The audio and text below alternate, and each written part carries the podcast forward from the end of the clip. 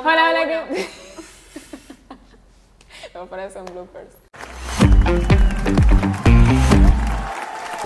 Hola, hola, ¿qué tal amigos de Podcast? Sean todos bienvenidos a un nuevo episodio. Estoy mega, mega, mega feliz de poder crear este contenido para ustedes. El día de hoy tengo a dos chicas fabulosas aquí conmigo, pero antes de eso no puedo dejar pasar y agradecer a Arte Club que nos da la oportunidad de poder grabar en este espacio tan bonito.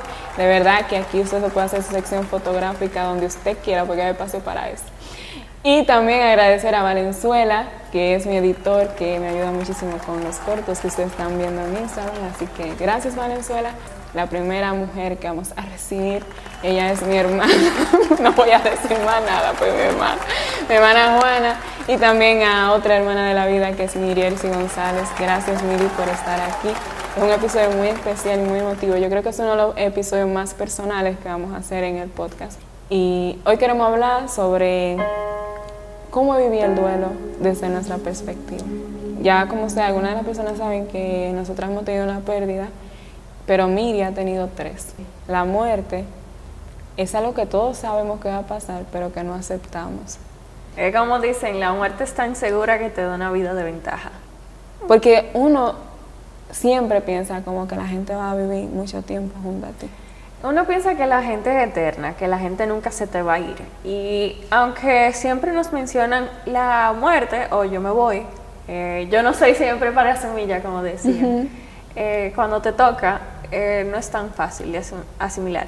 Eh, cuando le toca la, la, pérdida a alguien, es complicado, porque es como de decir, wow, ¿qué pude haber cambiado? ¿Pude haber estado más tiempo? ¿Pude haber hecho algo distinto? O sea, si vienen muchas cuestionantes, el por qué, el cuándo, cómo, y siempre ese por qué te da ahí en, el, en el medio, en el medio de ti de tu ser.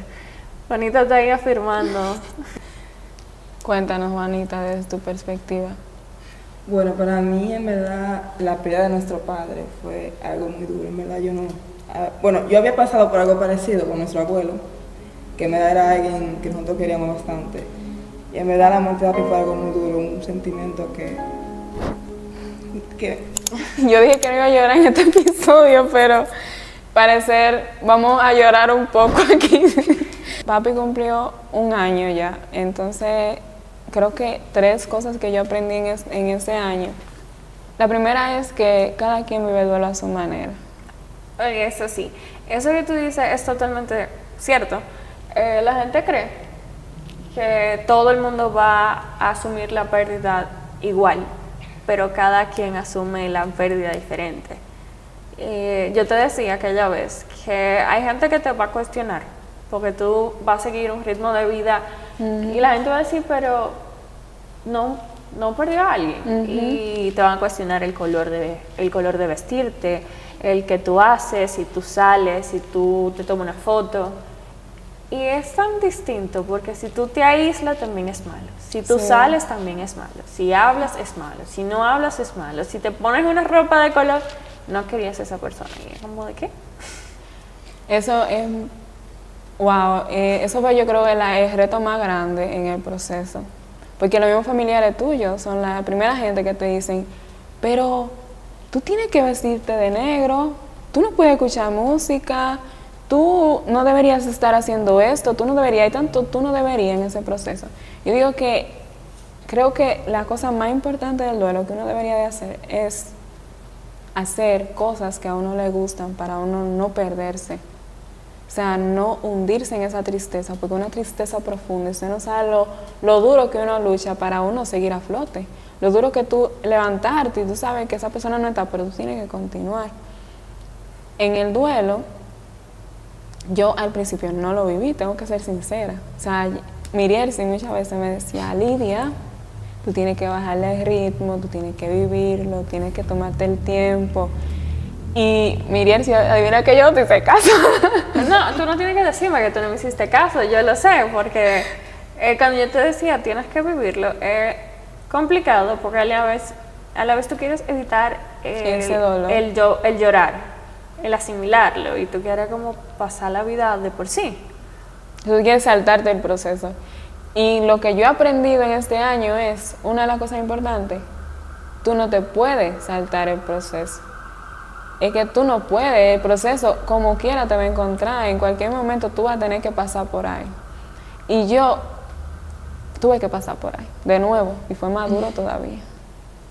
Bueno, pero en mi, caso, en verdad yo cuando mi papá se murió, los primeros dos meses, yo la pasé como que yo no quería hacer nada, como que yo me sentía tan mal, pero algo me el entendimiento. Y yo dije, no, yo no puedo seguir haciendo esto porque papi no quisiera que yo, que yo estuviera así. Él no le gustaría verme así. De yo dije, no. Yo voy a seguir haciendo lo que me gusta, aunque la gente critique y quiera decir lo que diga. Yo voy a seguir haciendo lo que me gusta y voy a seguir haciendo a mi papá sentir orgulloso. Creo que de los hermanos en mi familia que le dio más duro el duelo fue a Juana, porque como ella ya no estaba en casa y ella tenía mucho tiempo sin ver a papi, ella se sentía culpable porque ella no estuvo, no lo pudo ver antes. ese día, cuando papi tuvo el accidente, cuando yo fui a Salcedo, que fui a celebrar el Día de las Madres, yo no tenía ni 30, ni 30 minutos en la casa cuando llegó un señor a decirme que papi había tenido un accidente. Y cuando yo venía en la guagua, yo sentía esa necesidad de ver a papi. Una necesidad como que yo no sé, era el día de la madre, o sea, iba a ser el día de la madre el otro día, pero yo tenía esa necesidad como de ver a papi, yo no sé.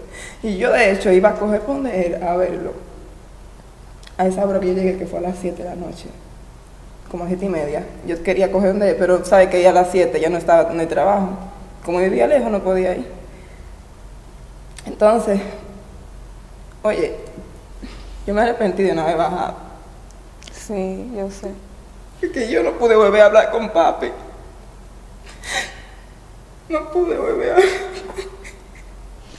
Ahí es donde uno dice, el duelo es muy distinto, eh, el perder a alguien, eh, en ese sentido. Cada quien lo ve diferente. Creo que otra de las cosas que yo aprendí, Miri, fue a tú siempre, a la gente que tú quieres, decirle las cosas que tú estás haciendo, lo que tú quieres decir en ese momento, porque tú no sabes si tiene una segunda oportunidad.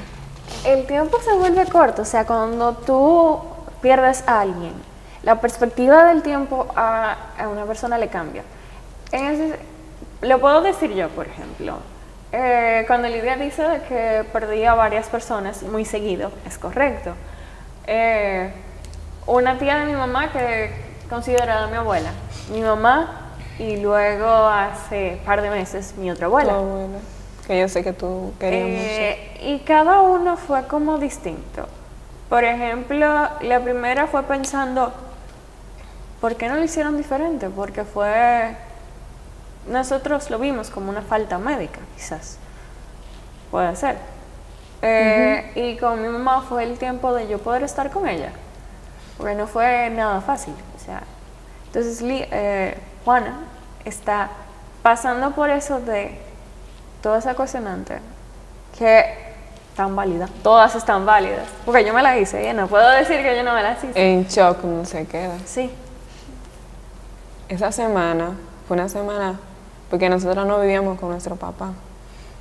Entonces nosotros lo, lo íbamos a ver en su trabajo, por lo que dice Juana, que vivía muy lejos y estamos a pie.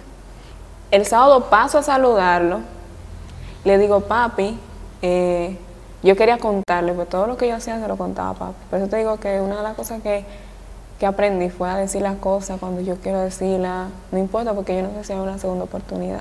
Me dijo de que tú tenías tanto sin venirme a ver y yo me quedé así como loca, así literal, como, "¿Y ¿por qué me está diciendo eso? Eso es raro. Yo creo que hasta la muerte da señales. Y dije, no, pero yo voy a venir mañana domingo y me voy a sentar a contarle del proyecto mañana. O sea, y ese mañana nunca llegó. Papi se murió sin saber que yo iba a crear una marca que se iba a llamar Lidiando y que iba a ser algo que iba a conectar tanto con la gente. Tú sabes, eso, eso es una de las cosas que a mí me duele porque él estaba muy orgulloso de la cosa que yo hacía y él quería verme con mis propios proyectos. Y yo estaba fajada porque yo quería que papi viera que yo estaba haciendo mi proyecto. Y después tener que retomar, porque ya el proyecto estaba armado, para mí fue muy difícil. O sea, y por eso fue que también yo no viví el duelo, porque yo quería seguir siendo la Lidia súper activa, alegre, que, que no perdiera su chispa, tú sabes, porque pasar por un proceso de duelo también te quita, o sea, tú tienes que poner algo de ti, entonces yo quería como evitar eso.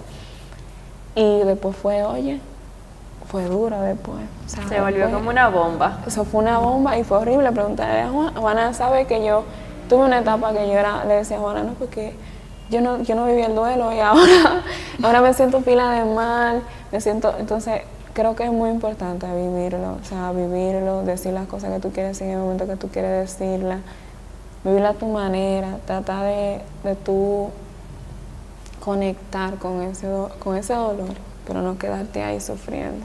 Uno aprende eh, como asimilar que esa persona ya no está, por, ese, por así decirlo. Porque hay momentos eh, al inicio que tú te quedas buscando a esa persona, o sea, y tú te levantas todos los días y tú piensas, y después tú dices, cónchale, pero no está. Entonces sí, cada quien, como tú le dices, lo vive a su manera y es válido, totalmente válido. Hay gente que se cierra, hay gente que no quiere estar. Yo aprendí eh, que hay que vivir las emociones, que me decían. Yo era una persona que, yo era difícil de llorar. Y yo le decía a Giancarlos, yo me volví una Magdalena. Yo lloraba por lo más mínimo. Yo veía que un niño estaba triste y yo lloraba. Yo Uno se veía muy un perrito eh, triste o abandonado, estaba llorando. Y yo de qué? O sea, ¿qué es lo que pasa? Y luego yo digo, conchale, es que yo he evitado llorar. Y es complicado. Así que aprendí que hay que, hay que dejarlo salir de alguna manera. Mi perrita, yo tengo una perrita y mi papá quería mucho a mi perrita. Y siempre que yo al principio veía a mi perrita, yo veía como, y decía, ay, papi, tanto que la quería. O sea, como también yo siento que mi perrita me ayudó a mi duelo porque era como un angelito que me sanaba. Yo la veía y lo veía a él. O sea, era una cosa muy loca, pero yo lo veía a él al principio. Yo, yo estaba... Yo me voy a reír porque yo, yo llegué a un nivel de psicosis tan grande que yo veía la perrita y yo dije que veía la cara de papi. Esto, esto es como un personal, señores. Esto es como un personal. y Yo ser- creo que Juani- mi Juanita lo No, sabía ni- ni porque, Juanita. porque se está riendo Mi normalmente. Juanita, porque eso era, yo, yo estaba loca. O sea, yo, yo veía la perrita y yo veía a papi. Y yo decía, ah, pero mira. Y me quedaba así mirándola. y Me imagino que también te pasaba con el lugar donde él trabajaba. Ay, sí. sí era fuerte. O sea, ni pasar por ahí. O sea, es difícil. Hasta pasar por ahí todavía es sí, difícil. es difícil. ¿no? Entonces, esas también son cosas de, de también aprender sobre el futuro. Porque uno hace una planificación y tú dices, ay, pero en el futuro yo quiero hacer tal cosa. Y tú no sabes si hay un futuro ahí. Yo espero que donde quiera que él esté nos vea orgullosa de lo que nos estamos convirtiendo. De ese día que nosotros entramos a despedirnos, como quien dice, de él. Te lo, dije- te lo dijeron, o sea, Sí, porque él tuvo una muerte cerebral, o sea, lo tenían conectado. Y yo recuerdo, Juan y yo entramos juntas, que ese es el momento más difícil que yo he vivido en mi vida. Porque tú tener que despedirte de tu papá para no volverlo a ver, es difícil, o sea, y tú trata de ser fuerte y no llorar, por si él te está escuchando, que tú no sabes si te está escuchando, pues tú no sabes si ahí hay vida o si él puede escuchar. El médico dijo, no sabemos. O sea, y tú tener que decir, agradecer, decir todo lo que tú quieres decir en ese momento, porque quizás no tenga una segunda oportunidad.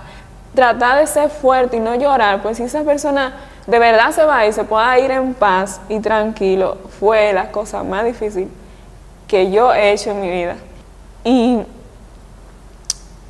cuando él falleció, o sea, yo estaba en shock porque yo estaba resolviendo. O sea, yo estaba llamando que la, que la, que dónde lo vamos a enterrar. O sea, al ser la mayor, yo tenía que encargarme también de todo eso. Yo creo que por eso fue que tú no viviste el duelo en ese momento. mi tía, la hermana de mi mamá, porque mi mamá era la mayor, Ujú. Eh, y mi hermano estaba trabajando y todo lo demás. Y mi tía me llama ese día y me dice: Yo no creo que tu mamá aguante mucho. Wow.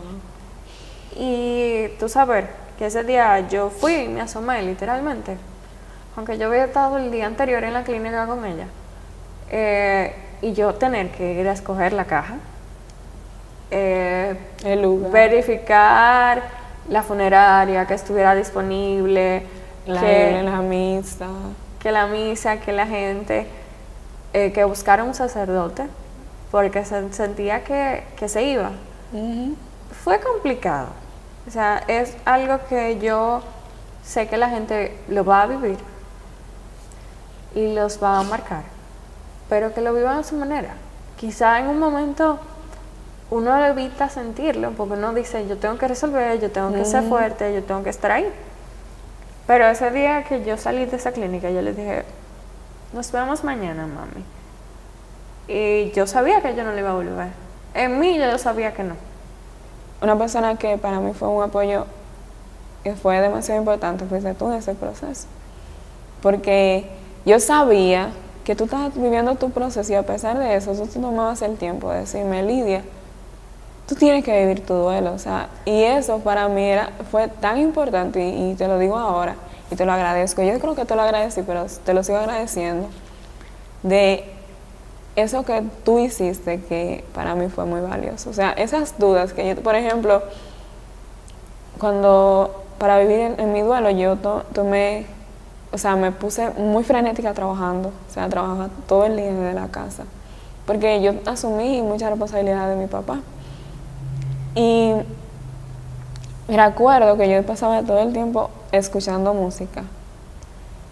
Y mami me decía como que, ah, tú no puedes escuchar música. Y yo recuerdo que yo te lo dije porque todas mis dudas en cuanto al duelo yo se las preguntaba a Miri, pero ella también estaba pasando ese proceso y yo decía, Miri, y quizá lo que yo estoy haciendo no está, no está bien, o sea, es que yo escuché música quizá no esté bien. Y Miri recuerdo que me dijo, no, si eso te ayuda, hazlo, o sea, eh, vívelo a tu manera. Y eso fue muy importante para mí porque aunque todavía yo sé que hay muchos caminos por recorrer porque eso es algo que tú tienes que trabajar todos los días. Puede que esa persona en algún momento quizás tú lo superes, pero yo me he dado cuenta que no se supera totalmente porque mi, mi abuelo tiene más de 16 años eh, que falleció y mi mamá todavía lo llora como, como si hubiese sido ayer. Entonces es algo con lo que tú tienes que vivir. Para mí sí la gente me empezó a decir, eh, ella se está poniendo ropa de color eh, y eso está mal. Y yo les decía, mi mamá, en sus tiempos que era muy feliz, a ella no le gustaba el, el color oscuro, o sea, a mi mamá le gustaba mucho el color. Eh, yo no lo estoy haciendo por falta de respeto, o sea, yo entiendo donde yo tenía que ir y sí, en algún momento yo me ponía mi ropa siempre de colores neutros, o sea, suaves, pasteles, un rosadito, un amarillito, y la gente decía, tú no estás respetando el duelo. Pero que el duelo está en el corazón, no está en la ropa. O sea, ¿por qué tienes tú que vestirte de negro para tú Complacer a otra persona. Es complaciendo a la gente porque ni siquiera o sea, esa persona tal vez no, no va a ver que, o sea, aunque yo siempre visto de negro, También. pero es porque me gusta, no es porque yo te Te estoy dando luto, en verdad. Miri, ¿qué fue lo más difícil para ti en ese, en ese proceso? irme dando cuenta de la falta que hacía, lo más mínimo. O sea, el yo saber que estaba presente, aunque ella y yo duráramos tiempo sin hablar, el yo saber que yo estaba ahí eh, y sentir ese vacío. Al llegar a la casa, sentir el vacío. Ahí estar viendo mi celular y ver de que, mami, yo decía, coño, yo tengo que comprar este número. Eh, o sea, lo más difícil fue asimilar que todos los detalles pequeños, todos me acordaban a ella. Ah, y ahí fue donde, ahí donde fue de que, y si fue antes, fue lo que te dije, o sea, el saber que esa persona se va. Yo no sé si te pasó también a ti, Miri, que en ese momento de duelo tú viste y conociste gente que tú nunca habías visto en tu vida. Sí. O sea, yo no sé cómo tú te sentiste referente a eso. Pero me iban a dar pésame en mi casa y me decían, ay, yo te quería de chiquita. ¿Y cuánto lo siento? Y yo, no era que no me acordaba de usted, señor. No era a propósito, señora. Es que de verdad No. Aparece mucha gente que tú nunca has conocido en tu vida dándote el pésame y tú te quedas como, Yo soy tío tuyo, soy primo de, de papá tuyo. soy familiar, ¿Y amigo, nos conocimos en la juventud y tú como que... Yo soy amiga de la juventud de tu. Y ellos, y ellos, y ellos Y quieren que tú te acuerdes de algo que tú no te acuerdas porque tú estás como en un proceso de, de duelo donde la gente tampoco te entiende. Quieren que tú te hay, como que tú tienes que ocuparte de esto también. Tú tienes que ocuparte de lo otro. Mira, vino una visita y tú que no quieres ver a nadie. O sea, de las visitas, al inicio es bueno, por lo menos en mi parte, fue, fue interesante ver que tanta gente, de verdad, mami había tocado eh, en, el- en la vida, o sea, como en su transcurso, y ver toda esa gente, pero tú sabes que se vuelve difícil, ujú. que los nueve días acaban y el silencio invade, o sea, el silencio invade, porque el entra y sale de gente disminuye. El- Y ahí es donde tú ayuda al proceso. Y ahí es donde tú empie- realmente te despiertas y tú dices, ¿y Después de la vela. y este silencio? Después de la vela es rea- realmente donde tú eres golpeado y tú dices, ¿y ahora? No, no se crean que cuando dijimos lo de que aparece mucha gente, es parte del proceso, pero estamos agradecidos. No, eh, cuando tú dices que aparece la gente, tú lo dices más porque aparece la gente que que tú nunca yo te visto. cuidé, tú eras un bebé, tú sí estás grande, ay Dios mío, la- cuánto lo siento. Y te dicen, yo soy tal gente de tal lugar y tú te quedas, Como en shock, como que... eh, no, Tú estás tratando de procesar el duelo y también procesar de dónde viene esta gente. Eh, pero uno agradece que le escriban, aunque uno en el momento no, no responda. En, en el velorio de papi, una tía mía lloraba y nos abrazaba. Y ella no lloraba tanto, era una hermana de mi mamá. Ella no lloraba tanto por, por el fallecido, sino por nosotros. Ella, eh, yo recuerdo que ella decía algo de que, ay, mi niña ahora sin papá. Y eso era como que yo me que yo el sentimiento con el que ella lloraba como a- como que ella sentía el dolor que sentíamos nosotras o sea fue algo wow o sea yo me quedé así como que yo era la que la estaba calmando a ella porque ella estaba llorando más que yo ay Dios mío tía te amo mucho ella estaba mira derrama y yo decía Dios mío pero ¿Qué hago? Pero eh, yo, sé- yo siento que era parte de su empatía con nosotros, que, que lloraba mucho porque ella sentía el dolor que nosotros sentíamos. Eso fue, wow. Eso pasa. Miri, yo eh, te admiro mucho por la fortaleza que tú tienes. Yo a veces le decía a mami, decía, mami, yo tengo una amiga que ella es, wow. O sea, yo la admiro porque ella ha tenido pérdidas y procesos tan difíciles. También ahí es donde tú vas a aprender la importancia de tener gente a tu alrededor que realmente se preocupe por ti. La gente que tú no quieres comer y te obligan a, a que tú comas. y te dicen, tú tienes que comer, te va a morir, tú No te también. puedes dejar morir. No te puedes dejar morir. Es una muy mala comparación decirte, te, te va a morir tú también, pero... Ay Dios, me tengo que reír porque es verdad. pero eh, es lo que hay. Y, y te dicen de que no, tú tienes, porque es que todos vamos a morir. Y yo sí, yo sé que todos vamos a morir, pero yo Pero quiero. pedí una gente, o sea, pedí un familiar. Sí. Déjame vivir mi dolor, o sea. Es importante de la gente con quien tú te rodeas. O sea, la gente a tu alrededor va a ser sumamente importante. Eh, comprender que va a ser lento, puede ser lento, puede ser largo, puede ser rápido, que todo el mundo lo va a vivir diferente. Yo siempre pongo el ejemplo. Mi hermano es más callado y más reservado, y esa es su forma de aceptarlo. Mi forma es de tener terapia botánica, tener muchas matas.